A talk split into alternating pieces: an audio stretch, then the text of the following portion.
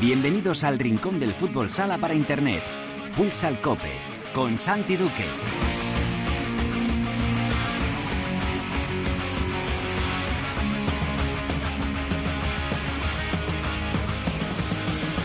Hola, ¿qué tal? Bienvenidos a Futsal Cope, la casa del fútbol sala en cope.es.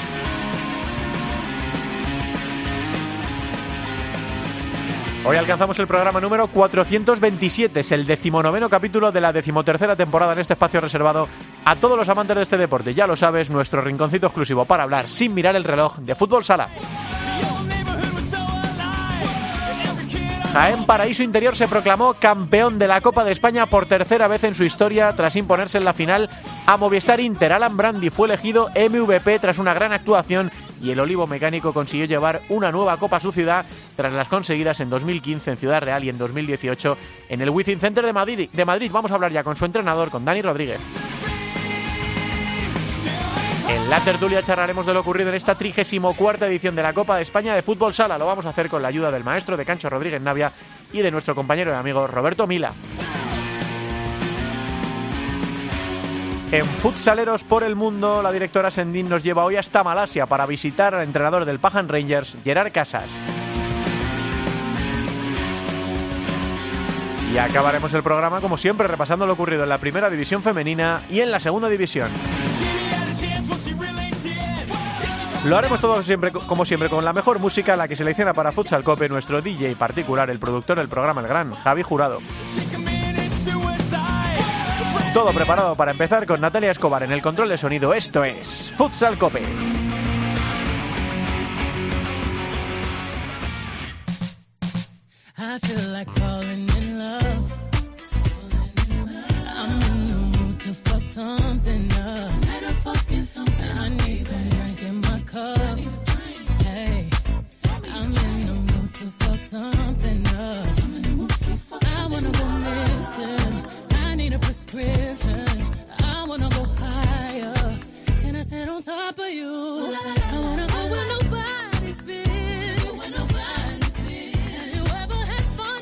Selección musical tiene que ver con los premios Grammys, con los grandes triunfadores de los Grammy. Beyoncé, que ha sido la gran triunfadora, partía con 9 como el mayor número de nominaciones y consiguió 4, convirtiéndose con 32 en total en su carrera en el artista o la artista con el mayor número de estos galardones. En las principales categorías, la grabación del año fue para About That Time de Lizzo, el álbum del año para Harry's House de Harry Styles y la canción del año para Just Like That de Bonnie Wright. Así que vamos a ir escuchando algunos de estos temazos. Empezamos por la gran triunfadora, por Beyoncé, con este Cafit. Triunfadores en los Grammy y triunfadores en la Copa de España Granada 2023. Lo perseguía, lo quería, lo deseaba y lo terminó consiguiendo. Después de mucho trabajo, Jaén Paraíso Interior se alzó con el título de campeón de la Copa de España y es la tercera para esta entidad y la tercera también para su entrenador, para su mister que ya nos escucha en sintonía de Futsal Cope, Dani Rodríguez. Hola Dani, ¿qué tal? Muy buenas tardes. Hola. Bueno, enhorabuena Dani por la consecución de un título eh, que, es- que ya va de la mano para siempre en la historia de, de Jaén Paraíso Interior.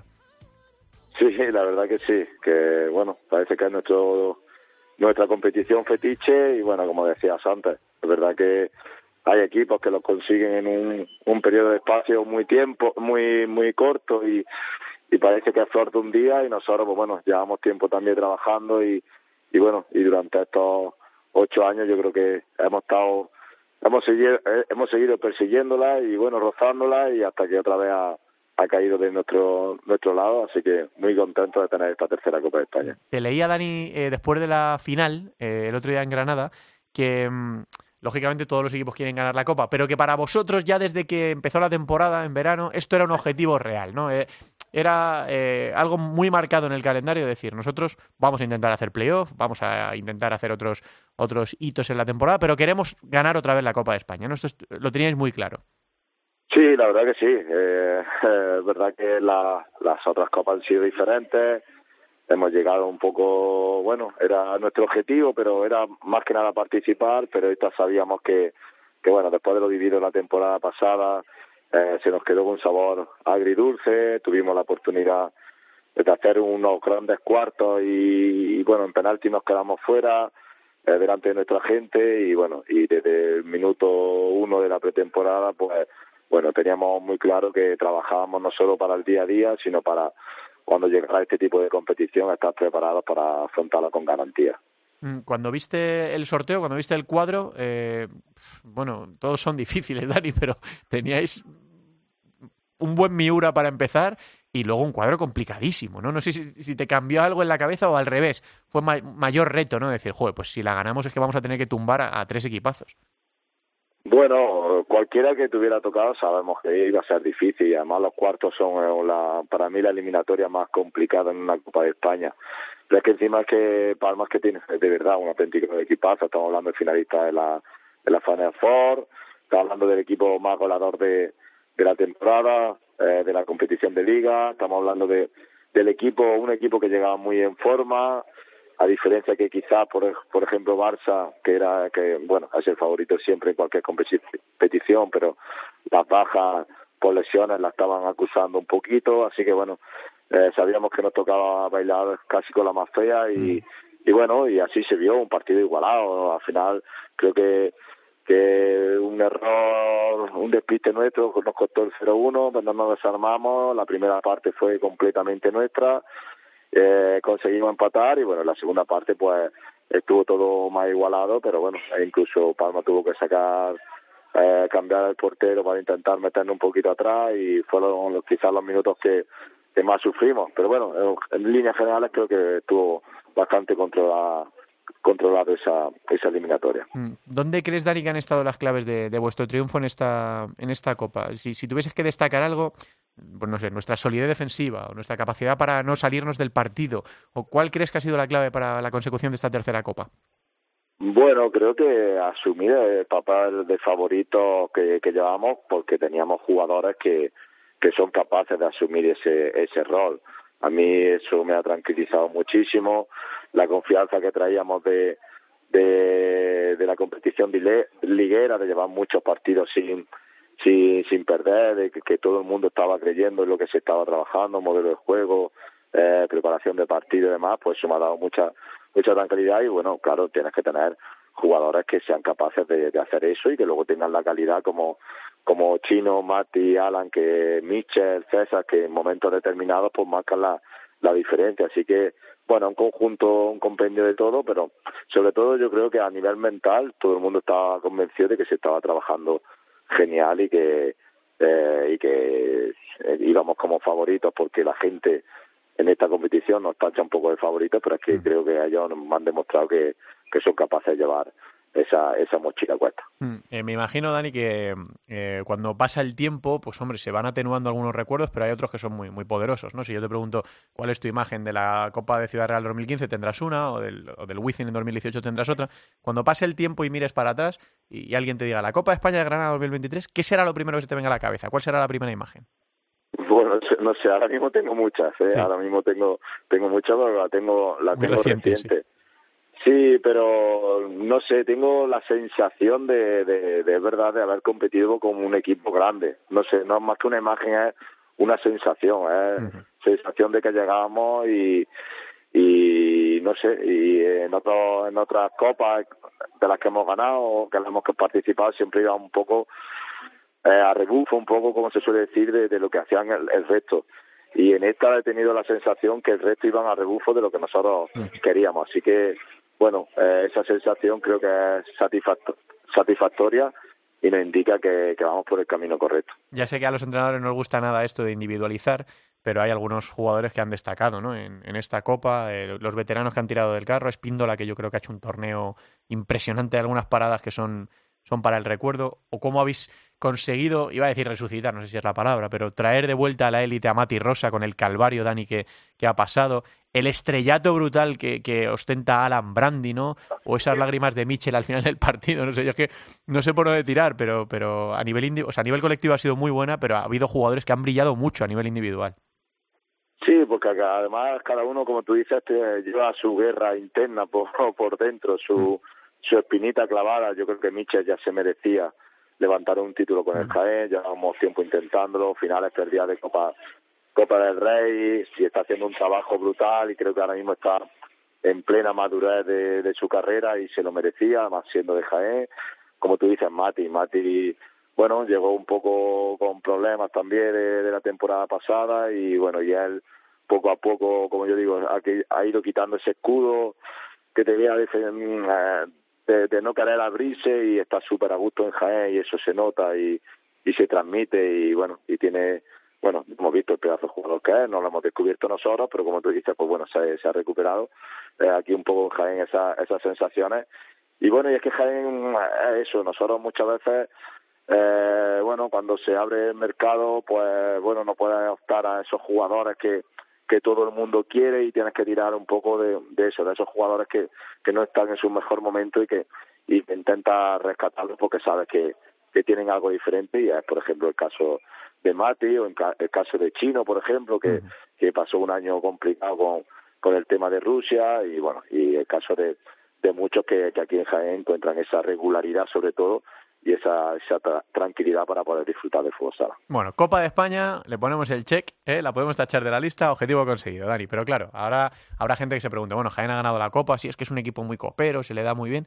Jaén es segundo en la liga, 40 puntos, el único que le está aguantando con Mallorca Palma Futsal el, el tiro a un Barça que es, eh, como tú decías antes, favorito de donde juegue, en la competición que juegue. Estáis en cuartos de final de la Copa del Rey. ¿Cuál es tu siguiente sueño, Dani? ¿Cuál es el, el próximo objetivo que dices? Eh, ahora vamos a por esto. Bueno, ahora mismo te digo que a corto plazo intentar llegar vivos al parón que tenemos dentro de una semana. Uh -huh. eh, es verdad que ahora tenemos tres partidos dificilísimos, hablamos con de API en casa, tenemos la Copa del Rey, que, que bueno, no, no hemos tenido demasiada fortuna de sorteo, bueno, sí, toca Barça sí. y encima en su en su casa y tenemos Pozo antes de, del parón y bueno, la plantilla está un poquito mermada, el fin de semana ha sido intenso, la lesión de Nen también nos trastoca los planes, Wanderson que ha tenido que viajar a, Bras a, Brasil, eh, jugadores que, que bueno que han terminado muy mermados de, tres días eh, duros, así que el objetivo a corto plazo es intentar sacar esta semana como sea. Y vamos a ver si somos capaces de dar la sorpresa contra contra el Barça, porque bueno, nos vamos contra un Barça necesitado, no le están saliendo del todo las cosas esta temporada en cuanto a títulos y bueno, y quizás es, es el mejor momento para porque, eh, para pescar, como se suele decir, sí. porque a río de revuelto, ganancia a pescadores, pues vamos a ver si si fuéramos capaces de, de llegar al Palau con, con, con un equipo bien bien armado. Lo que pasa es que eh, cuando te conviertes en un equipo grande, como tú dices, porque a mí también me ha dado esa sensación de que Jaén ha jugado como un equipo grande esta Copa de 2023, cuando ya el año pasado fuiste semifinalista de la Liga, eh, semifinalista de la Copa del Rey, cuando vienes de ganar títulos, pues ya claro, es que el listón ha subido, así que ahora efectivamente el reto es más bonito todavía y más apasionante para, para Jaén, nos viene una semana con, con curvas, Dani, Así que nada, eh, transmitirte mi, mi, enhorabuena. Ha sido una gozada ver a Jaén en esta, en esta copa, dentro y fuera de la pista, por la marea amarilla, como siempre, acompañándoos. Y muchísima suerte para todas las cosas que están por venir, que estáis haciendo un trabajo muy bonito ahí en, en Jaén. Dani, un abrazo muy grande. Pues nada, pues muchísimas gracias a vosotros. Dani Rodríguez, señoras y señores, es el entrenador campeón de la Copa de España 2023. Es la tercera para su palmarés y ha vuelto a llevar a Jaén a tocar un título.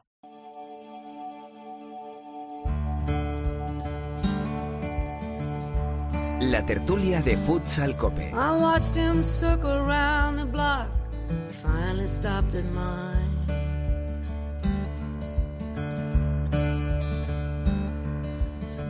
Took a while before he knocked, like all he had was time.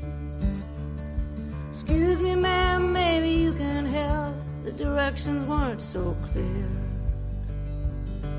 I'm looking for Olivia's hand.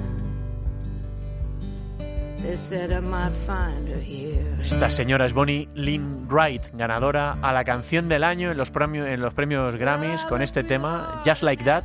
Eh, bueno, Bonnie Wright es cantante de blues y de rock y es hija de una estrella de los musicales de John Wright y ha sido una de las grandes triunfadoras de la gala de los Grammys de este año.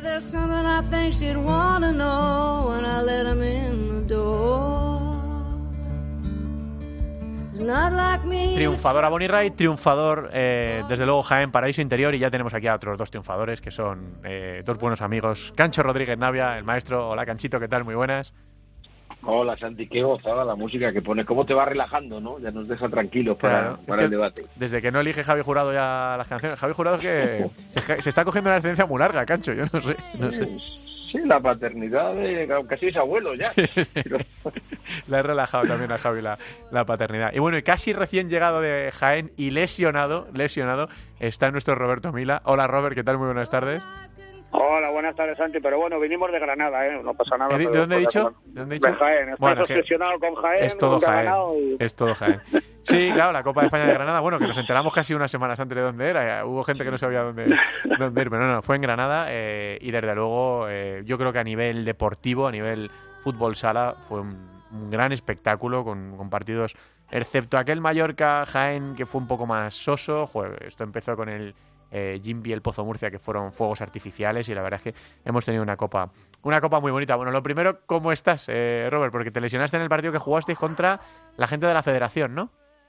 Sí, así es. Así no, no, sabía- no sabían cómo pararnos y, y nada. Y además nos robaron un gol. Bueno, fue fue, fue lamentable. Fue lamentable. Qué raro. Teníamos, un- teníamos un equipazo, sobre Sí. todo con, con Dani, que, que metió un golazo y luego Luis Amar nos robó otro. Bueno, lo- prefiero, prefiero no, no, no hablar más. Pero entonces me perdisteis, ¿no? Entiendo que perdisteis.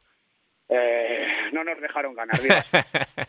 bueno, a la federación a veces le pasa le pasan estas cosas. Eh, cuéntanos algo de la otra copa, que Cancho y yo lo hemos tenido que ver por la tele. Robert, ¿cómo ha sido? Eh, fuera de, la de las pistas. Bueno, pues la verdad que, que muy bien, la verdad que es una gozada lo de lo de las aficiones, a pesar de, de todo, de normalmente pues de- o sea del desorden, un poco de, de la organización de la sede, de- pero al final eh, la gente se ha volcado, o sea la gente de, de Valdepeñas se fue más al jueves, eh, qué decir de la gente de, Jaén que, que llenaron más de 12 autobuses, de gente, mucha gente de Cartagena también y la verdad que una una confraternización total, la gente de, de Inter con, con Belén a la cabeza también estuvieron por allí, la Fuerza Verde y la verdad que, que muy bien, la verdad que, que una, una gozada, eh, por supuesto ningún problema con nadie, la policía Mm. también muy bien, entendiendo todos los recibimientos a los a los autobuses y luego por la noche sí es cierto que bueno eh, casi todo cerrado, ya saben los horarios, eh, a las nueve el último partido en dos de los días pues nada, al final eh, casi todos en el burger, allí apiñados en los burgers, y, pero todo, todo muy bien y la verdad que, que la parte que correspondía, por ejemplo, a la prensa, a la federación, con Oscar a la cabeza, eh, todo facilidades y, y todo muy bien, muy bien organizado. Cancho, a nivel fútbol salístico, a nivel deportivo, ¿cómo te ha parecido esta, esta copa? ¿Qué primer eh, balance, qué primera valoración haces? Sí, bueno, luego le quiero preguntar a Roberto si no vio el partido del Mundial del Madrid, porque me extraña que él no tuviera un ojo puesto en, en Marruecos, ¿no? Y sobre el, el, el tema deportivo, Sí.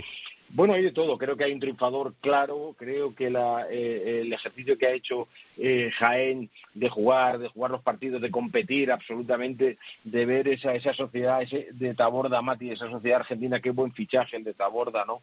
Y luego ver a un Espíndola más motivado que nunca. Y luego esa dirección de partido de, de Dani Rodríguez, ¿no? Que, que, que permite que durante los 40 minutos el equipo esté compitiendo absolutamente, mordiendo. Tiene la figura de Mitchell. O sea, Mitchell es un jugador que no es brillante, que no es internacional, que no hace excesivas goles, pero es para mí en Jaén es, es, es, es- es ese interruptor que tiene que cuando el partido parece que se le puede escapar, lo vuelve a meter a, a su equipo, ¿no?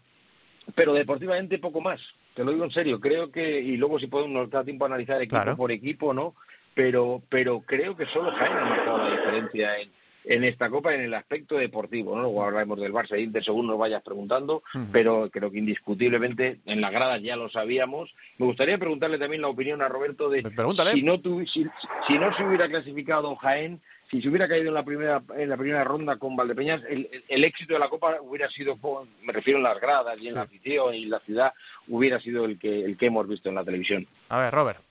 Pues eh, sí, claro, evidentemente, a ver, eh, es cierto que en Granada eh, no había ni anuncios de ningún tipo, ni de nada por la ciudad, de que se hubiera una Copa de España ni nada, eh, incluso eh, restaurantes y bares eh, no, no tenían constancia tampoco de que bueno, al no tener un equipo como tal en primera, pues bueno, no era un sitio donde donde fueran como el año pasado en Jaén, aunque Jaén no hubiera estado en final o en semifinal el año pasado en el Olivo, pero bueno, Jaén es una ciudad del fútbol sala y te habías asegurado 3.000 espectadores cada partido, ¿no? Y es cierto que sí, se, a ver, ya cuando se cayó Valdepeñas el primer día, pues evidentemente eh, iba a haber menos gente luego para semifinales y si bueno allí pues todo el mundo decía igual no tanto la organización como aficionados que si que si Jaén no hubiera ido pasando rondas pues evidentemente eh, el pabellón no hubiera tenido ni la mitad de, de, ambiente que, que tuvo. Si os fijáis en las gradas, la final el pabellón estaba lleno, pero tres cuartas partes era, era amarillo. no lo vamos a engañar. Eh, y a nivel... sí, cancho, cancho. No, perdona, perdona, Santi, quería decirle a Roberto que no estoy muy de acuerdo en eso que dice que como Granada no tiene un equipo en, en primera división, ¿no? Venimos de Copas de Guadalajara, Madrid tampoco tiene equipo en primera división, eh, venimos de Ciudad Real, fíjate el éxito y Logroño, las anteriores, me voy repitiendo a todas las que se han hecho, no depende de que tengas un equipo, no, depende de lo que tú involucres a la ciudad. Es decir, eh, eh, eh tú recordarás, Roberto, y Santi, por supuesto, que habéis estado, es decir, la, la, cantidad de eventos paralelos que había alrededor del estadio, los stands, los juegos para niños, un poco la, que para que la ciudad viviera este evento en Granada, por la gente que ha estado, yo he hablado con ellos, pues ha sido solamente lo que se ha producido dentro del 40 por 20, lo demás muy muy muy deficitario. Sí, bueno, la, lo que era en Jaén estaba la fanzone de Jaén, era pues, una esplanada grande con una carpa muy grande. Aquí, bueno, eran dos, tres, cuatro puestecillos y bueno, eh, encima uno de los partidos, una de las semifinales coincidió que jugaba el Granada, también están pegados, el pabellón y, y los Cármenes está, les separa un pasillo, entonces están muy pegados, también el Granada tiene equipo de baloncesto, entonces bueno, más que el fútbol sala, el fútbol sala de Granada, que no está ni en primera ni en segunda, está en segunda vez, pues está un poco más, más retirada la, la gente de lo que es el fútbol sala. A nivel deportivo, Robert, ¿qué, qué primera valoración haces tú? Bueno, pues estoy bastante de acuerdo con, con Gancho. Para mí, yo creo que Jaén eh, ya llegaba en, en, un estado de forma increíble, ¿no? O sea, además ya lo dijo Dani Rodríguez, que desde el primer día de la pretemporada que, que, el, que la meta era llegar a esta Copa y ganarla, no como otros años, otras veces que, bueno, llegaban de tapados, hasta llegaban y han llegado, han llegado muy bien han llegado como un tiro. El primer partido, pues ya sabéis, en las copas que siempre es el más complicado y bueno, pues con, con Palma tuvieron eh, tuvieron que ir a los penaltis y bueno, ejecutaron a la perfección los penaltis. Eh, Espíndola estuvo muy bien y luego el, yo me fijé perfectamente en el detalle de que ya cuando Espíndola le encaja los penaltis, eh, Dani Rodríguez busca a Alex, que yo lo estaba esperando porque Alex ya sabemos que, que, que es un para penaltis extraordinario y bueno, eh, Alex se encargó de, de parar ese penalti que parecía decisivo, que fue una de las anécdotas de la Copa, ¿no? o sea, que, parecía que aquello se había acabado y claro, yo que estaba con estaba con, con, Valle, eh, pues claro, alucinado. bueno, fíjate cómo sería la cosa, fíjate cómo sería la cosa que yo en tiempo de juego canto el final del partido porque digo, me he perdido algo. Como los árbitros. Ah, claro, o Marlon lo ha fallado y yo he visto que entraba, o yo, yo claro, yo digo, pero ¿cómo es posible si falta uno? Eh, y, claro, me, me da paso Eri Frade y me dice, eh, ¿y Jaén qué pasa de ronda? Y yo, claro, yo me dejo llevar por la corriente y digo, sí, sí.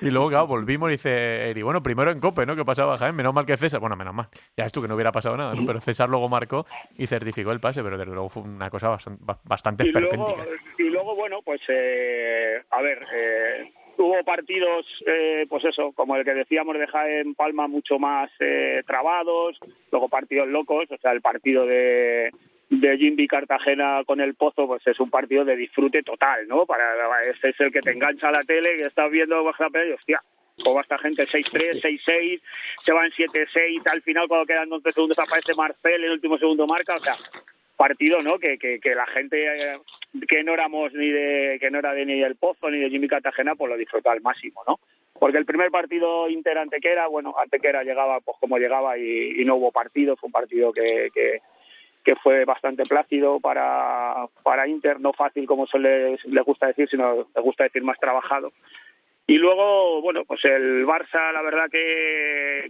que las, las bajas evidentemente no le, no le han dejado, ¿no? Eh, desarrollar el, fútbol sala total, ¿no? Que, que practica las bajas de, de Ferrado y de Diego con el primer partido súper trabado que juega contra Viñalbali, yo creo que luego el partido contra Irte le afecta, le afecta un poco el, el físico, ¿no? Palma tampoco nos ofreció diferente de, de de lo que le hizo, por ejemplo, llegar a esa Final Four, ¿no? De, de, la Champions. Entonces, yo creo que, bueno, que a nivel de deportivo, deportivo como tal, yo creo que, que Jaén ha sido un justo vencedor y ha sido el que, el que mejor ha sabido jugar sus bajas, además, ¿no? Lo que habláis un poco de que todo el mundo habla de, de Alan Brandi, de la, de la final que hizo, de Chino, que aparece en todos los partidos al final cuando se necesita, incluso medio lesionado porque sale cojo de las semifinales pero ojo también a, a cómo bajaron el culo a- para defender Michel, Taborda, Renato, o sea, ojo cómo, cómo defendieron, ¿no? Cuando hubo que defender. Y luego Espíndola, que, que, que en la segunda parte de- del partido de la final saca cuatro pelotas, cuatro balones a Inter que, que, que eran balones de, de, de- de gol y luego justo marca marca Chino el chinazo del 2 Cancho, a ver, eh, ha ido Robert un poco también equipo por equipo. Eh, empezamos por el, por el finalista, el campeón, ya hemos hablado de él. Eh, Movistar Inter, ¿qué te ha parecido la Copa de los madrileños? Bueno, eh, aseadita, te diría aseadita porque en en el primer partido, como habíamos previsto, ¿te acuerdas? Sí. En la tertulia de la semana pasada, ¿no? Que decíamos que iba un poco a Disneylandia, ¿no? A pasarlo Sí, bien, a estar un rato, bueno, él creo que, que en ese aspecto lo hemos clavado. Y luego en el partido de- del Barça, bueno, pues es un partido, eh, a mí me decepcionó, porque probablemente era el partido estrella, ¿no? Para, para, para la afición, ¿no? Inter-Barça, eh, los equipos con más títulos, y fue un partido de jugaron a no perder, es decir, bueno, mm, cumplió, vamos a pensar que cumplió, pero cuando tenía el momento importante, un poco para cambiar el ciclo, ese, ese ciclo que lleva en los últimos años Inter de, de no ganar títulos, de no meterse en la Champions, creo que tenía una oportunidad de oro sobre todo con los fichajes que ha hecho en el mercado de invierno, pero fíjate, me sorprende una cosa que es similar a lo, a lo de a lo de Velasco, ¿no? Son dos entrenadores eh, que son muy buenos porque porque eh, eh, cómo ha jugado eh, Rivera en la época de Pato todos lo hemos valorado y lo hemos admirado y, y Velasco no vamos a descubrirle, ¿no? Pero son dos entrenadores que en su concepto de juego no quieren el, el pivot, son mucho más de cuatro de esas rotaciones permanentes, pero al final está claro que el, el pivot, que es la figura específica junto al portero, es fundamental, porque yo creo que ha habido un exceso de búsqueda de, de fit eh, durante la final, permanentemente era hasta que se agotó, ¿no? Ya no podía porque ya, Jaén leyó muy bien esa defensa y, y lo que intentaron es evitar que Fit se diera la vuelta, a pesar de que lo consiguió algunas veces. Y en el caso de Velasco, vemos igual, es decir, la ausencia de Ferrao, eh, Diego también, pero la ausencia de Ferrao en un equipo como, como el Barça se le está eh, eh, mostrando muy, muy importante y al final hay que recurrir a, al pívot, al especialista, para cuando los partidos se atascan, ¿no? Hmm, eh, ¿De Palma o del resto de, de participantes quieres Uf. decir algo más? Sí, bueno, Palma también lo hablamos en la, en la tertulia. Se le atraganta históricamente la Copa. Un equipo no ha llegado ni siquiera a, la- a la- a una final, ¿no? Siendo uno de los outsiders que siempre decimos Palma, ojo que Palma llega muy bien, ya Palma llega.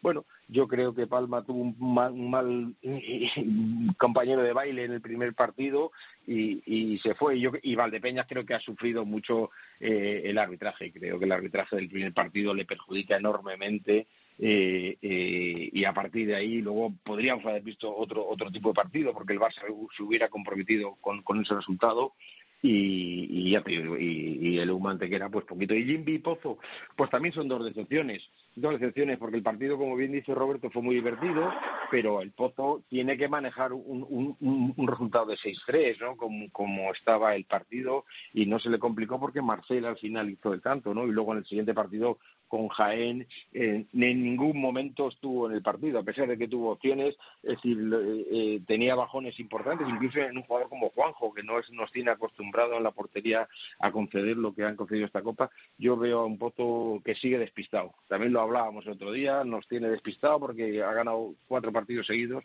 pero no acaba de, convencer, a ellos mismos no acaban de, estar a gusto en la pista.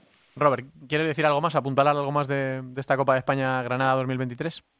Sí, hombre, bueno, vamos a ver. eh, yo creo que Inter, para mí, Inter eh, hace una Copa de España notable, ¿no? De, sobre todo de dónde viene, ¿no? De, el año pasado cae en, las semifinales con el Barça, eh, Rivera le eliminó de la Copa del Rey en octavos, ¿no? Y el mismo Jaén, ¿no? En cuartos de liga aquí en en el Garbajosa. Y yo creo que el primer partido, que bueno, que decimos que sí que era Antequera, que llegaba habiendo ganado un partido de 10, pero yo creo que bueno, que, que, que hay que cerrar el partido, muchas veces se le complican, ¿no? Como por ejemplo se le complicó al Pozo con, con Jimby. Y luego el, el, el partido con el Barça, eh, hay un penalti a falta de tres minutos que, que, falla Drago, ¿no? Que, te, que, encarrila mucho el partido y luego tienes que ir a los penaltis, ¿no?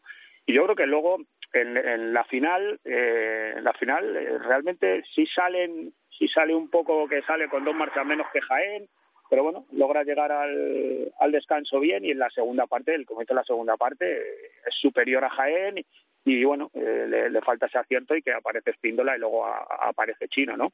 Cierto que también hablamos de las bajas de, del Barça, pero también en Inter, sobre todo en el cierre, pues eh, las bajas eran eran graves, ¿no? La baja de Raya, Carlao, que tampoco podía contar con él, tenía eh, Pato al chaval de la cantera que, que, que apunta a Montero, pero bueno, no se, no se atrevió, no encontró el momento de, de ponerle, Tripodi que también es eso y Rubí que, que bueno, se ha, se ha, estado un poco renqueante toda la copa porque en el primer entrenamiento del jueves ya se sufrió ahí un pinchazo y ha jugando con, con molestia, ¿no? Entonces yo creo que bueno, que que hay que estar en las finales, que es lo que tiene que hacer, volver a las finales y bueno, eh, en este caso eh, yo creo que Jaén eh, tuvo ese acierto, ese acierto y, de, pues de Espíndola y de, y de Chino, ¿no? De que luego el tercer gol de, de Brandy pues eh, se ve no que, que, Raúl Gómez pues evidentemente no, no, es un cierre al uso aunque Pato le esté utilizado en esa posición y tenía razón eh, Cancho lo que decía o sea el arbitraje de, de Valdepeñas. el arbitraje de, de, estos dos señores pero es que eh, yo por más que le veo a estos dos señores es que no le veo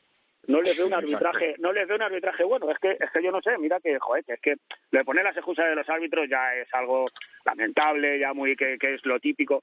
Pero es que, mira, además es que en el descanso del partido eh, echaba cuentas y comentaba, yo comentaba, las amarillas que hay. O sea, ojo, las amarillas en el segundo tiempo o elevan un poquito, o sea, va a dejar un poquito el listón, porque si no, y nada más empezar la segunda parte, hace una entrada Mateus y la primera entrada que hace Mateus es que es la, es la amarilla más clara de todo el partido. Sí. Y entonces, sí, claro, ya se, se, se, tienen que comer el pito. Y es que es decisivo. ¿Por qué? Porque es que va ganando Valdepeñas 1-0, quitas una rotación más al Barça, quitas a Mateus de en medio y tienes dos minutos jugando con tres. Que pueden marcar o no, Exacto. pero ya quitas una rotación más de Mateus y es que es una jugada decisiva. Pero ¿qué pasa? Que no se puede y revisar. Porque las segundas amarillas no se pueden revisar. Pero es que no hace falta revisar. Es que todo el pabellón se dio cuenta de ello. O sea, vamos a ver. Es que, es que Roberto, y eso no, eso Roberto, no se puede permitir. Aunque se hubiera revisado, si luego no hay imágenes. bueno, en eso hay en eso hay controversia, ¿vale? Porque por lo visto hay una cámara que solo es para ellos, solo para los árbitros.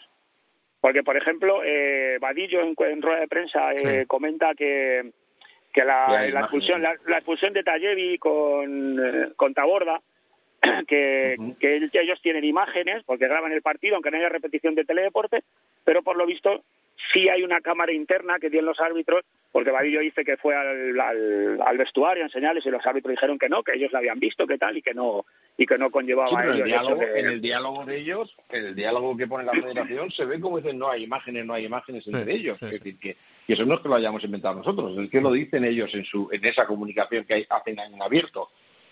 Bueno, tendrá pero, que pero vamos ese, ese, ese, ese, arbitraje es un arbitraje que es que yo no sé estos dos señores yo es que no no además mira ya no solo el hecho del arbitraje la prepotencia a Rael, por ejemplo, a, o sea, se, ve, se, lee perfectamente a Rafael, sí, sí. le dice perfectamente, no sí. me toques los huevos, sí, o sea, perfectamente. -huh. pero, es que, pero, es que, pero, es que, pero es que el año pasado, en la final juvenil, que la pitan ellos también entre Rivas y el legado del Pozo, o sea, hay una hay también una manera de tratar a, a los críos que, que, que, lo estás viendo, que está diciendo, bueno, estos señores, pero ¿quién sí creen estos señores?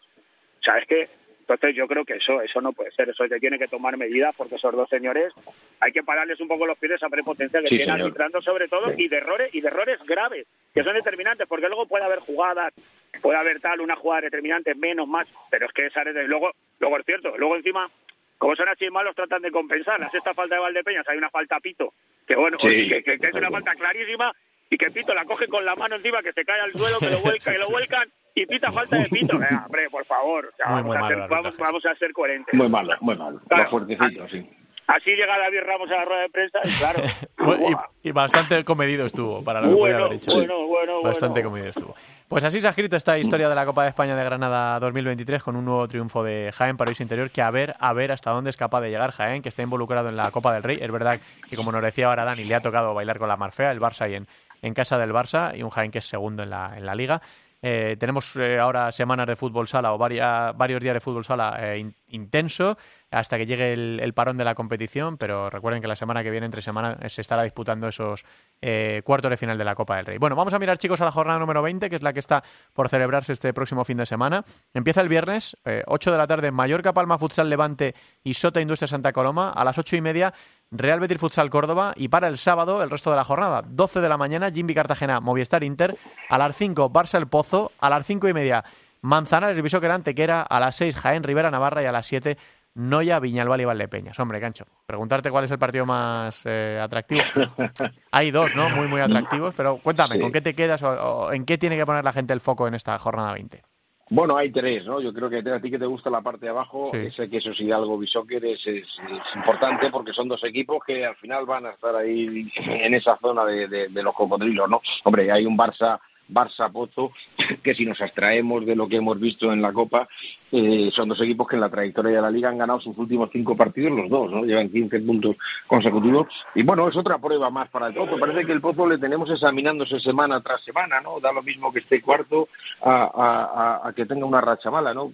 Le exigimos, el nombre del Pozo, la historia, nos pesa mucho, por lo menos a los que ya somos veteranos, y siempre pensamos que este tipo de partidos eh, son los más atractivos, ¿no? Y luego ese Jimby Inter, un poco por lo mismo, porque Jimby eh, lleva unos años, es un equipo reciente, porque, bueno, el, el Polaris, eh, aunque es heredero, eh, no tiene nada que ver con, con este Jimby, pero siempre en los últimos años despierta muchas expectativas, hace buenos fichajes, un gran entrenador, un pabellón espectacular, pero no acaba, no acaba, no acaba de, de meterse en finales y luego Inter, pues como bien ha dicho Roberto, es decir, creo que está mejorando, tiene una buena, una buena dinámica, pero hay que exigirle ya que empiece a, a ponerle ese, ese puñetazo en la mesa de ser candidato a, a quitarle al Barça cualquier opción de título. Que el Barça nos olvidó que ha perdido dos de dos, ¿eh? Sí. Todos hablamos también de, de un Barça espectacular, un Barça dominante, pero ya de, de dos títulos ha perdido, ¿eh? Dos, y uno muy importante. ¿En qué te fijas, Robert, de esta jornada número 20? Respecto a lo que decía Cancho, pero eh, Jesús Velasco dice que no han perdido, que les han eliminado de la Champions sin perder, que les eliminaron el año pasado de la Ah, Copa vale. sin perder y de la Copa de España Bueno, sin perder. Si eso le vale, pues bien. Hombre, claro, o sea, es un poco... Es un poco Bueno, trampa, pues, sí, es un eh, poco trampa. Claro, es, es ci- es cierto, pero claro, pero el Barça seguro que no están contentos con eso. Sí, Eh, pero perdona, Roberto, pero perdona, pero no dice que, que, no, que, que no ganaron la Copa porque la la ganaron por penalti sin ganar, ¿no? Es decir, que la Copa con Bueno, el Pozo claro. tampoco la ganaron. Es decir, Eso si utilizas el mismo argumento, Es lo debes aplicar en los dos sentidos. Eso está claro. Así es. Pues mira, yo voy a, sí, yo voy a, voy a ser un poco santiduque, me quedo con el descenso, con la parte de abajo, Es porque que, eh, ojo, normal. Ojo, ojo cómo está la cosa, porque sobre todo, a ver, Levante lo tiene complicado para puntuar en, en Palma, ¿no? No vamos a engañar. Pero luego hay varios partidos, por ejemplo, ese derbi andaluz entre Betis y Córdoba, Córdoba llega a 10 partidos sin ganar y, y tiene que empezar a sumar, porque está con 14. Si Betis gana, se pone con 24 y ya aleja a un rival a 10, porque ahí hay cuatro puntitos entre unos equipos y otros. Ese Manzanares suma y el Sota Industria. O sea, yo Sota, eh, la semana pasada aquí en el Garbajosa, eh, le pegó un repaso a Inter que al final del partido, hablando con Imanol, pero bueno, pero vamos a ver cómo estáis ahí abajo, jugando como jugáis.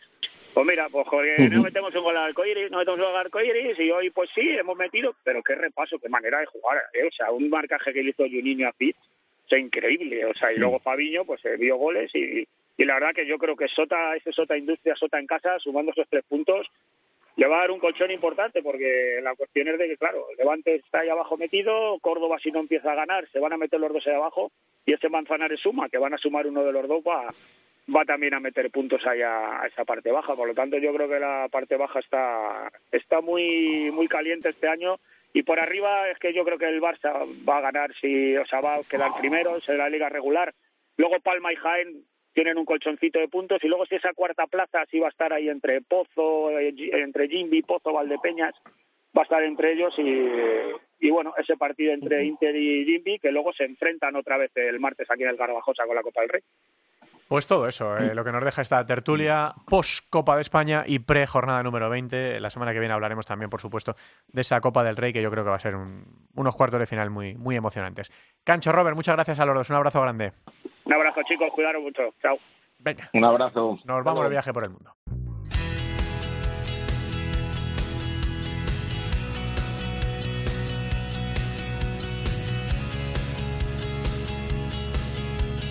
En Futsal Cope, futsaleros por el mundo.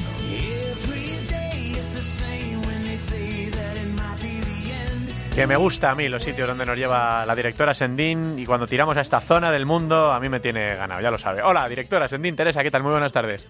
Muy buenas, ¿qué tal? Ya sé que es una de tus eh, zonas favoritas y además eh, vamos a ir por la zona asiática, que es eh, por donde van empezando algunas de sus eh, competiciones domésticas y ya tenemos a uno de los eh, veteranos por Malasia, eh, creo que escuchando, y nosotros que Gerard Casas, el entrenador del Ra- Rangers eh, de Malasia. Eh, Gerard, ¿qué tal? Hola, buenas tardes. Muy bien, muy contento de estar con vosotros otra vez en el programa. creo que os pillamos un poco, como se suele decir, en, en capilla a punto de empezar la liga este fin de semana. Sí, este sábado inicia la liga y ya, ya la marcha y la competición, que es lo que nos gusta de verdad, comienza. ¿Cómo afrontáis esta, esta nueva temporada? Pues para el fútbol sala malasio y en general creo que es una temporada muy ilusionante y excitante. Ha venido Juanito, ah, vamos a ser cuatro entrenadores extranjeros, seis o siete equipos con dos extranjeros en cada equipo. O sea que para la liga creo que, que es algo muy positivo y la verdad es que empieza una temporada ilusionante, como dije, pero a nivel personal, pues hemos tenido un bajón de plantilla muy grande. Hemos perdido a ocho jugadores con, con experiencia en la selección por el, por el mismo hecho de que muchos equipos han hecho una apuesta fuerte y nosotros particularmente la verdad es que va a ser una temporada complicada. El proyecto cambia un poco, pero en general creo que, que es una temporada ilusionante a pesar de esas eh, bajas que, comentas y de, y de un poco esa reestructuración, ¿qué objetivos os habéis marcado este, este año para que sea una gran temporada? Pues luchar hasta donde nos llegue. Eh, la mejor noticia es que vamos a poder jugar en casa. Tenemos un estadio muy grande y la temporada pasada solo pudimos jugar dos partidos de, de Copa en casa y metimos a más de 3.000 personas que como os podéis imaginar nos van a, nos van a ayudar muchísimo y nuestro máximo objetivo es hacer disfrutar a la gente de Paján y luchar hasta donde nos dé. El año pasado jugamos una liga en la que el 100% de los partidos se jugaron en la, en la pista del equipo campeón, obviamente, por lo que viajamos todos los fines de semana cuatro o cinco horas de autobús. La gente de nuestro estado y ciudad no pudieron disfrutar del fútbol sala la verdad es que les gusta muchísimo. Y como dije, esta temporada afrontamos así, con muchas ganas de poder jugar en casa, de llenar el, el pabellón, luchar, dar el máximo de nosotros y, y ya veremos la pelota donde, donde nos pone luego. Nos has contado un poquito eso, que habéis tenido unas eh, bajas, pero desde tu llegada al, equipo hasta, esta temporada, ¿cómo estás viendo la, la evolución del equipo, tanto a nivel deportivo y poco institucional, eh, esa, ese crecimiento o esa evolución que puede tener? Pues el club ha cambiado mucho. Ahora tenemos un equipo en dinámica profesional completamente. Cuando llegué, casi la mitad de la plantilla venía solo los fines de semana, de viernes a domingo, cosa que a mí no me entraba en la cabeza. A poco a poco lo hemos ido cambiando. También ha sido uno de los motivos por los que en dos años hemos perdido a 11 jugadores veteranos de los del, del país, pero ahora mismo tenemos a muchísima gente local de la academia del club que han empezado a ir a la selección algunos por el progreso que hemos tenido en los últimos tres años y como dije tenemos dinámica completamente profesional y bueno el cambio ha sido muy positivo pero evidentemente a corto plazo los resultados pues es un poco más complicado pero la evolución tanto personal como colectiva del club creo que es muy buena este año también tenéis a, a Juanito por allí por, por la liga y, y, el fútbol sala en Malasia parece que empieza a estar un poquito en ese en ese radar internacional. ¿Cómo está ahora mismo ese fútbol sala en, Malasia y, y qué eh, perspectiva a futuro eh, tenéis? Pues creo que creciendo mucho, lo que es una gran noticia. Como has dicho, Juanito ha llegado al, mayor club de fútbol que hay aquí en Malasia, que han ganado como 10 ligas consecutivas una, una barbaridad así. Como os podéis imaginar, el proyecto es muy importante. También ha llegado un entrenador brasileño, un entrenador tailandés, que era asistente de Pulpis y, y César en Chonburi. Muchos equipos están trayendo a jugadores extranjeros. Y la verdad es que creo que van por detrás de Indonesia y muy por detrás de Tailandia, van pues 10 años tarde, pero creo que están siguiendo los mismos pasos y como ha pasado en esos países, el fútbol sala va a crecer muchísimo, hay muchísimo interés y, y creo que va a ser un, un deporte muy importante en el país a medio largo plazo. Gerard, ¿te da para, para la conexión, el tiempo eh, y la actividad? ¿Te da para seguir un poquito la, la Liga Nacional de, de Fútbol Sala? ¿Estás pudiendo ver algo? La intento seguir muchísimo y como buen friki enfermo del fútbol sala me trago muchos partidos a la semana. Ahora durante pretemporada es un poco complicado. Intento descargarlos, intento hacer cortes siempre que puedo y aumentar la biblioteca de vídeos, pero por la diferencia horaria es complicado. Cuando estamos aquí haciendo siete, ocho sesiones a la semana, pues puedo imaginar que los partidos en España aquí son a las 3, a las 4 de la madrugada y significa dormir muy poco. Durante el periodo competitivo es más fácil porque entrenamos menos y hacemos menos dobles sesiones, pero ahora en pretemporada he visto pocos partidos de la liga, la Copa sí que conseguí verla toda o hice el esfuerzo de, de verla toda. He visto que en verano pudiste recibir a gente de a amigos que venían desde España o que venían desde otras partes del mundo. ¿Se ha relajado el tema del COVID en, en el sudeste asiático? Eh, Gerard, ¿te da para volver a viajar en una zona tan, tan bonita y tan espectacular del mundo? Por suerte, y una parte muy importante personalmente, como tú dices, es que desde abril del año pasado. Se abrió todo. Sí, abril, mayo de 2022 se abrieron todas las fronteras aquí, menos China, Japón, que están un poco más lejos, que siguen bastante bastante restringidos en el sudeste asiático. La verdad es que se ha recuperado completa normalidad y los últimos meses de temporada y las vacaciones, por suerte, pudimos aprovechar y, y viajar mucho y recibir familia y amigos de España que que no tiene precio. Para los que vivimos muy lejos, recibir visitas de casa es de las mejores cosas que hay. Bueno, pues yo, yo he trabajado bastante esa zona, ¿no? Vietnam, Camboya, Tailandia, Indonesia, pero tengo Malasia sin tocar, eh, Gerard, así que ya te diré, ya te diré a ver si organizamos una visita por allí, que la verdad es que es una, una zona del mundo brutal, eh, ya con el COVID eh, superado, poder eh, viajar por allí y disfrutar de, de la cultura y de, y de la geografía que tiene, que tiene el país, también de la gastronomía, ¿no? Así que ya, ya te diré, ya te diré, Gerard, si, si nos animamos a ir para allá, pero la verdad es que, como tú dices, ¿no? La experiencia personal va muy, muy unida a la profesional y que hayamos dejado el bicho atrás y se pueda volver a disfrutar de esto y de, nuestra gente, pues es un, un aliciente brutal. Así que ya, ya te contaré, Gerard. Muchísimas gracias por atendernos como siempre y que vaya fenomenal esta, esta liga, a pesar de, como dices, haber perdido jugadores y suponer un reto para vosotros. Un abrazo muy grande. Muchas gracias a vosotros y un abrazo. Gerard Casa, señoras y señores, el entrenador del Pahan Rangers de, de Malasia para, para, viajar hoy por el mundo, por el, por el sudeste asiático. Eh, no te he preguntado antes porque nos estaba esperando Gerard, pero ¿cómo estás? Porque el COVID se ha ido de algunas zonas del mundo, pero sigue también en otras zonas y se ha metido en tu cuerpecito esta semana, ¿no? Teresa, ¿te ha tocado? Se ha instalado en mi casa y ya se ha hecho fuerte, pero ya parece que estamos rindiéndole batalla y ya, y ya vamos superando. Ha habido un par de días un poco más eh, complicados, pero ya vamos eh, ganando esa, esa guerra. Bueno, sí, sí, ya lo sabíamos que se iba a convertir en una enfermedad, pues que se iba a quedar, que se iba a quedar a vivir con nosotros, como la gripe, como la gastroenteritis o como otras cosas, que hay que tener, por supuesto, cuidado, pero bueno, con las vacunas y, y bueno, pues con nuestro sistema inmunológico un poquito más, más fuerte ya contra este bicho, pues eh, normalmente, en la mayoría de los casos, pues se pasa como le está pasando a Teresa, pues como una, como una gripe o como un catarro fuerte. ¿Y qué más cosas tenemos que, que, que contar de nuestros fusaleros por el mundo esta semana, Teresa? Sí, la semana pasada estábamos pendientes de la Copa en, en España y de todo lo que pasaba en Granada. Eh, tenemos que estar ahora pendientes de la Copa en Italia, que tenemos eh, a nuestros españoles eh, disputando el, el título en, en, tierras italianas. Así que también mucha suerte para ellos y, y, pendientes de todo lo que pueda venir desde, desde el país italiano. Vamos, que a lo mejor la semana que viene nos vamos a comer pizza, ¿no? De paseo bueno, por, por, la boca. No es mala opción. Bueno, veremos, veremos. No desvelemos nada todavía.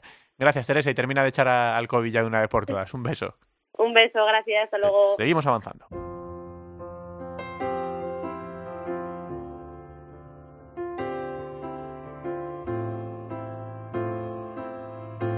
En Futsal Cope, Fútbol Sala Femenino.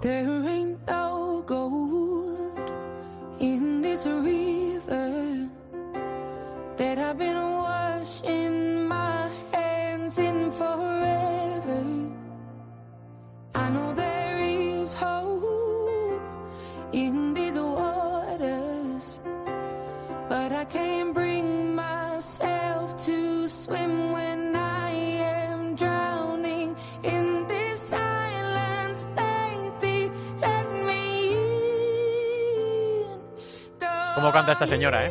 Adele, que se llevó el Grammy a la mejor performance en, pop solo, con este Easy on Me, eh, es un espectáculo.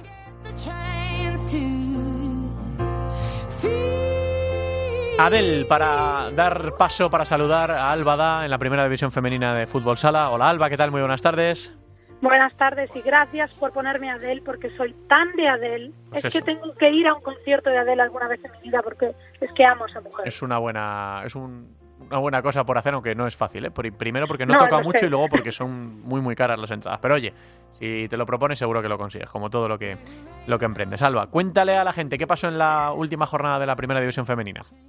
Bueno, pues como todo hubo alguna goleada, pero también alguna sorpresa. Empezamos repasando ese partido que destacábamos en la pasada semana, ese Melilla Torreblanca Roldán ganó Melilla 5-0 que abre una brecha total entre el cuarto y el quinto puesto. En cuarta posición se queda Melilla con 40 puntos. En quinta posición ahora mismo ha subido Alcorcón con 31, empatado a puntos con Roldán que está en sexta posición. Así que nueve puntos de brecha importantísima porque ya van se van restando las jornadas, ya va quedando menos de, de liga y, y, bueno, es un resultado muy muy importante para Torreblanca. La sorpresa para mí fue la victoria de Marín 3-2 frente a Urense en Vialia, que aleja a Marín un poco de los puestos de descenso. La goleada fue para Burela, que venía de empatar y ya decíamos, ojito, que Burela se ha puesto en tercera posición, pues ha dicho, ojito, que aquí estoy yo y ha ganado 10-0 a Leganés. Lo siento a tu Leganés, Bueno, ya. Santi, se ha llevado la goleada de la jornada empate entre Juventud y Sala Zaragoza en la zona baja de la clasificación, así que de momento las, los equipos que ahora mismo descenderían, Sala Zaragoza, del Deportivo y Juventud, son los mismos que en la pasada jornada. Goleada también de Atlético Navalcarnero 8-0 frente a Rayo Majadahonda. Eh, victoria por la mínima 3-4 de Pollo Pescamar frente a Móstoles, que deja a Pollo Pescamar de nuevo en la segunda posición, algo anecdótico y también eh, de aplaudir, porque es muy difícil conseguir ese resultado. Empate a cero entre Villasis Amarillo y Telde Deportivo y la victoria 2-4 de Alcorcón frente a Alcantarilla, otro de los equipos a destacar esta temporada que empezó muy bien, ahora mismo está en séptima posición en esa tierra de nadie porque está lejos de puestos de descenso, pero también está muy complicado que entre entre los puestos de playoff, prácticamente imposible. Así que, como digo, coleadas, pero sobre todo varias sorpresas esta jornada. Y en la próxima saquemos la lupa de que tenemos que estar pendientes en esta próxima jornada en la primera división. Bueno, pues yo me quedo ante todo con un partido de Alcorcón Melilla Torreblanca porque Alcorcón ha subido a esa quinta posición, Melilla está en la cuarta, eh, hay nueve puntos de diferencia como decíamos, hay una gran brecha, pero es un cuarto frente a quinto.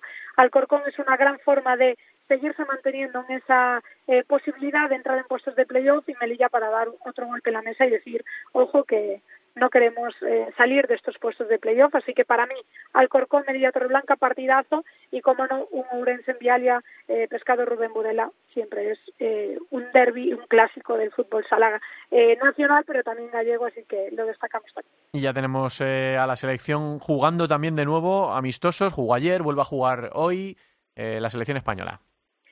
Sí, pues ayer yo estuve viendo el partido y la verdad que la primera parte me gustó bastante porque España eh, jugó bien, hizo buenas triangulaciones, se ve que es un equipo que se conoce, que, que, que las jugadoras saben cómo poder crear ocasiones, pero luego volvimos del descanso quizás un poco confiadas y sin eh, apretar mucho y bueno, pues eh, Argentina consiguió empatar el partido a tres ya nos vinieron muchos fantasmas, aunque es cierto que es un partido amistoso, pero nunca nos habíamos enfrentado a Argentina. Queda un mes para la Eurocopa y hay que seguir sumando eh, puntos que te dan eh, buenas sensaciones.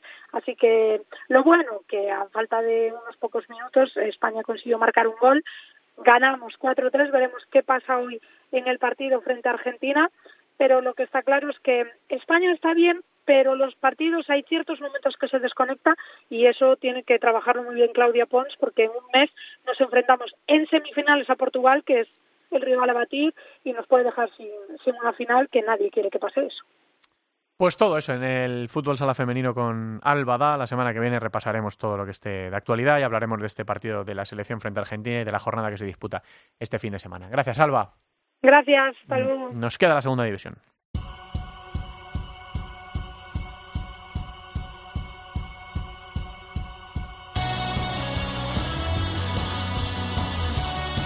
La segunda división en Futsal Cope.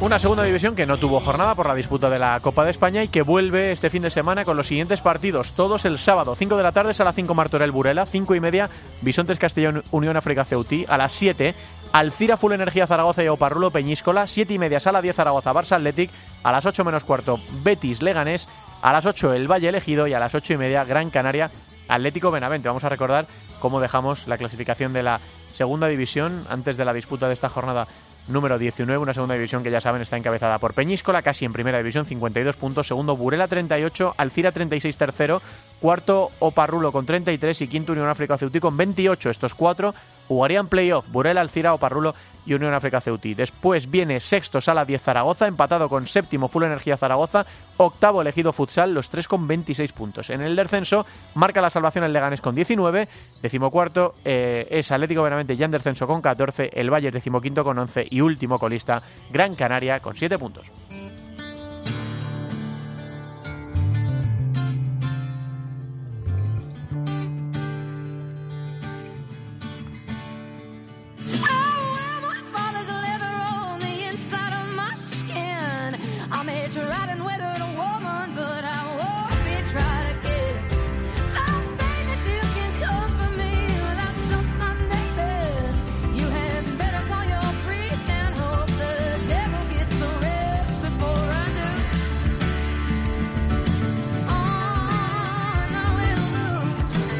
Carlile, señoras y señores, ganó la mejor canción de rock de estos Grammy 2023. La cantante y compositora californiana consiguió llevarse eh, este, este galardón. Eh, californiana, no he dicho californiana, no, es de Washington, del estado de Washington, de Ravensdale. Eh, Brandy Carlyle, como digo, con este Broken Horses para cerrar este capítulo de Futsal Cope. Muchas gracias a todos por estar ahí. La semana que viene volvemos con más cosas. Ya saben que hay jornada de liga y entre semana Copa del Rey. Gracias por estar ahí. Un abrazo. Hasta luego.